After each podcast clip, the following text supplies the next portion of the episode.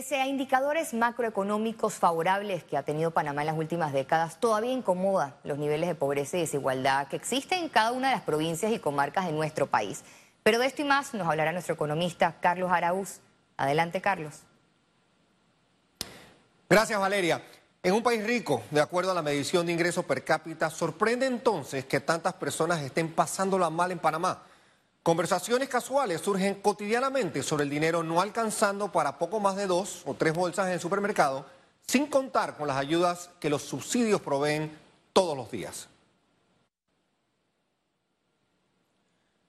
Después de dos décadas de registrar números impresionantes y halagadores en materia de crecimiento, pues parece que desperdiciamos oportunidades por hacer más.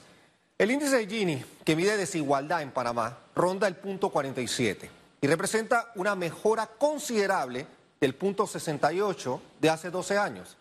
Pero en línea con el crecimiento, este indicador debería estar muchísimo mejor. Para hacer políticas públicas que impacten la vida de la gente se necesita voluntad y un apego a la estadística. Los números nos dan frías y contundentes evidencias de hacia dónde ir. La realidad de la pobreza tiene que sopesar desde su dura perspectiva multidimensional desde el año 2018, uno de cada cinco panameños vive la cruda realidad de alguna manifestación de pobreza y ciertamente este número tuvo que haber empeorado con el efecto de la pandemia. La gráfica muestra el número de personas en diferentes áreas del país que son catalogadas como pobres cuando son medidas desde la perspectiva multidimensional de la pobreza. La obsesión de los futuros gobernantes debe ser reducir a como dé lugar estos números.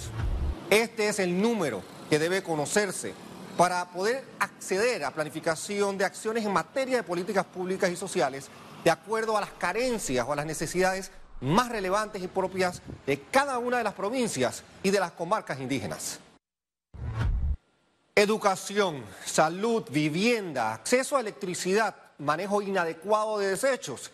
Estas son las realidades que no muestra el ingreso per cápita o el reporte de crecimiento económico. O si el costo de la vida sube desconsoladamente, nos queda atacar los problemas que por décadas nos han aquejado desde un cálculo mucho más científico y con luces largas para que ojalá futuras generaciones enfrenten mejores días. Vuelvo contigo, Valeria. Gracias, Carlos, por compartirnos tu excelente análisis. Panamá debe trabajar en acciones y estrategias para reducir los índices de pobreza y desigualdad.